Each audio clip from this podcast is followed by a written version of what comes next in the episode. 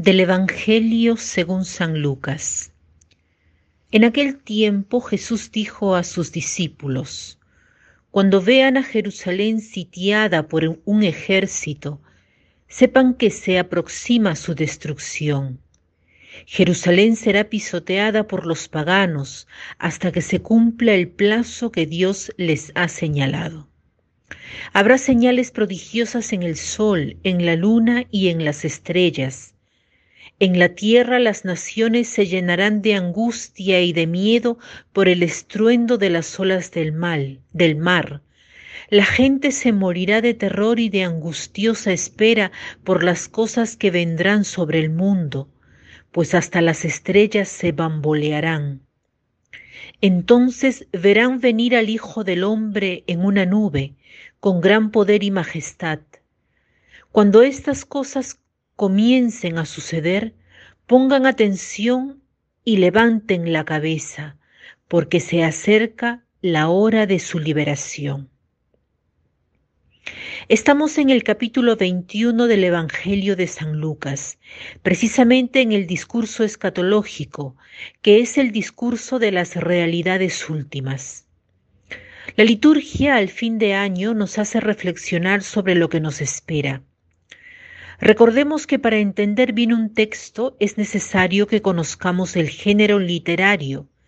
Aquí nos encontramos frente a un género literario, o sea, frente a un modo de exponer las cosas que se llama apocalíptico.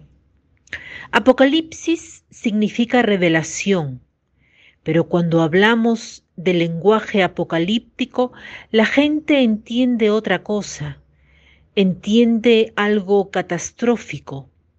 Así se entiende en el lenguaje común la palabra apocalipsis. Veamos ahora el verdadero sentido que Lucas quiere darle a esta narración. Es la de revelarnos cosas importantes. Apocalipsis quiere decir revelación. Lenguaje apocalíptico quiere decir revelador. Lucas quiere decirnos en estos versículos realidades muy importantes para nuestra vida. En concreto, aquello que sucede a Jerusalén es lo que sucede a cada uno de nosotros. Incluso aquello que se percibe que sucede en el cosmos es lo que se percibe que sucede en nuestro día a día. Pareciera a veces que incluso el sol se oscurece, o sea que todas nuestras posibilidades, todo el bien nos parece que desaparecen. Tantas veces experimentamos que pareciera que el mal prevalece e incluso justo en aquellos momentos, en los momentos en los que el sol se oscurece, cuando no hay nada positivo en nuestra vida, justo en aquellos momentos nuestra liberación está cercana cercana. Las palabras maravillosas que Jesús nos dice son, levanta la cabeza, tu liberación está cerca. Pongamos algún ejemplo para entender bien cómo aplicarlo a nuestra vida. Pierdes el trabajo y te parece una catástrofe. Te parece que el mundo se ha acabado, si has perdido el trabajo, hay siempre un motivo. Tal vez sea útil que lo pierdas para conseguir uno mejor o para desarrollar tu creatividad. En sí no es un mal perder el trabajo, es un mal como lo percibo. Lo percibo como una catástrofe o bien como una oportunidad para desarrollar al máximo mis dones, mis cualidades. El enamorado me ha dejado.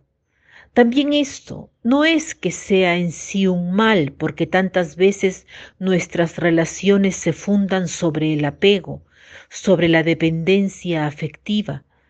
Tal vez el hecho de que el enamorado me deje me abre los ojos sobre cómo yo hago de las personas un ídolo. Por tanto, me lleva a la realidad me hace ver a las personas por lo que son y no como divinidades a las que no debo absolutizar. Tal vez he adquirido una enfermedad, incluso allí puede haber una gracia grandísima. Justamente el otro día me encontré con una señora que me dijo que hace 10 años le habían diagnosticado cáncer al seno y a causa de eso su vida cambió para mejor.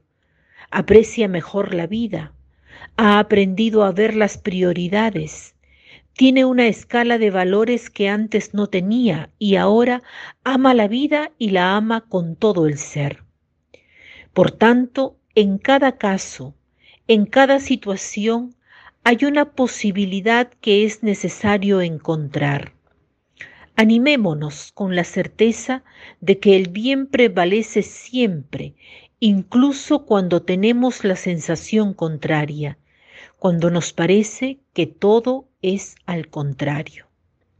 Desearía poder ofrecerles un proverbio chino Hace más ruido un árbol que cae que un bosque que crece. Como propósito concreto consideremos hoy más el bosque que crece que el árbol que cae, de levantar la mirada, de no dejarnos derrumbar por los sucesos negativos que vemos en nuestra vida. Pongamos nuestra confianza en Dios. Recordemos que el bien es superior al mal y como propósito concreto busquemos hoy en lo que nos parece negativo, alzar la cabeza y, y levantarnos porque nuestra liberación está cerca.